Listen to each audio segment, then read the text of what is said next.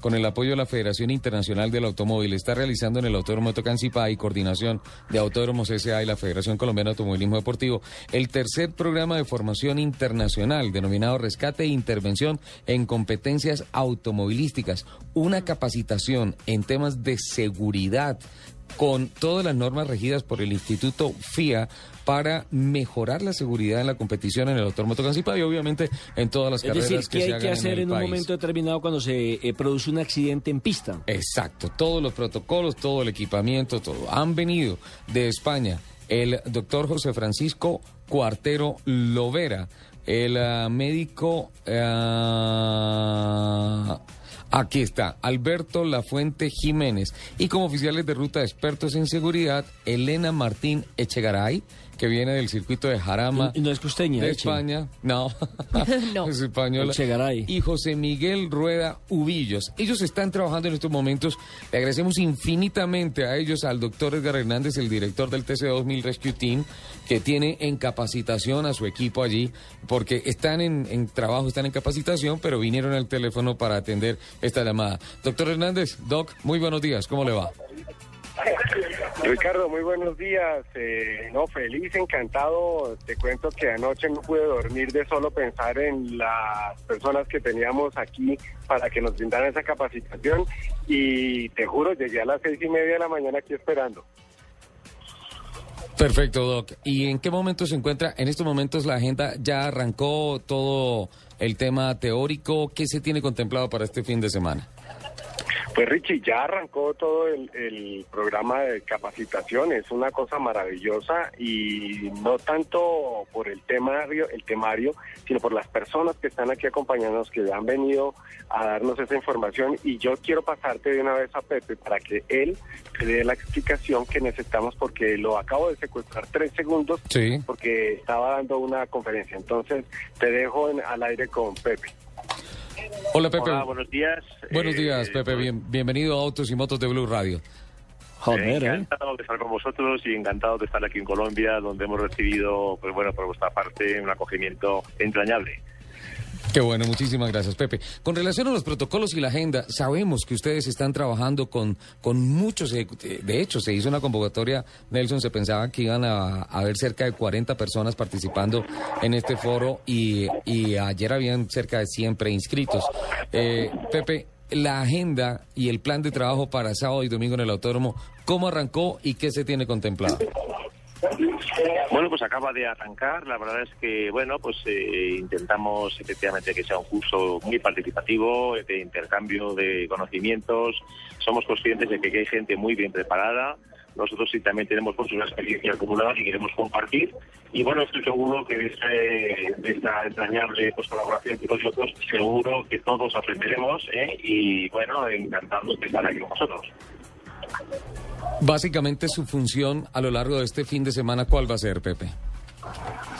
Bueno, pues vamos a transmitir un poquito la forma de actuar a nivel sanitario, en el caso concreto del doctor Alberto Lafuente y mío, en todos los campeonatos Copas y Trofeos españoles, de todas las modalidades, tanto del circuito como de rallies, como de camiones, y todo tipo de competiciones FIA. La normativa española, pues humana, casi toda ella, y bueno, está adaptada, pues lógicamente a nuestras características, que lo demanda toda anexo H de, de la Federación Internacional. Y bueno, yo creo que, que podemos repasarla y compartir con los compañeros aquí toda esa normativa y nuestras experiencias. Qué bueno, Pepe. Pues la verdad, eh, toda esa experiencia y todos esos conocimientos, bienvenidos en pro de un mejor automovilismo colombiano, en pro de una mayor seguridad. Y pues bueno, si hay que jalar las orejas, habrá que jalarlas, pero de igual manera hay que eh, revisar todos los temas, cómo estamos en equipamientos, cómo estamos en protocolos, eh, cómo está el potencial humano al respecto de esto. Y pues esperamos tenerlos de nuevo muy ah, pronto en el país, viendo cómo hemos evolucionado en ese aspecto. ¿vale? Pues encantados de participar en esa iniciativa y por nuestra parte pondremos todo lo que esté eh, en el carne, como decimos, echaremos la carne en el asador en que así sea. ¿eh? Eh, doctor, eh, ¿en el automovilismo se usa el desfibrilador? ¿Quieres? ¿Perdón? En el automovilismo se debe usar el desfibrilador, como sucede, por ejemplo, en el fútbol, que ya es prácticamente un mandato de la FIFA, que en cada estadio y que cada equipo debería tener un desfibrilador.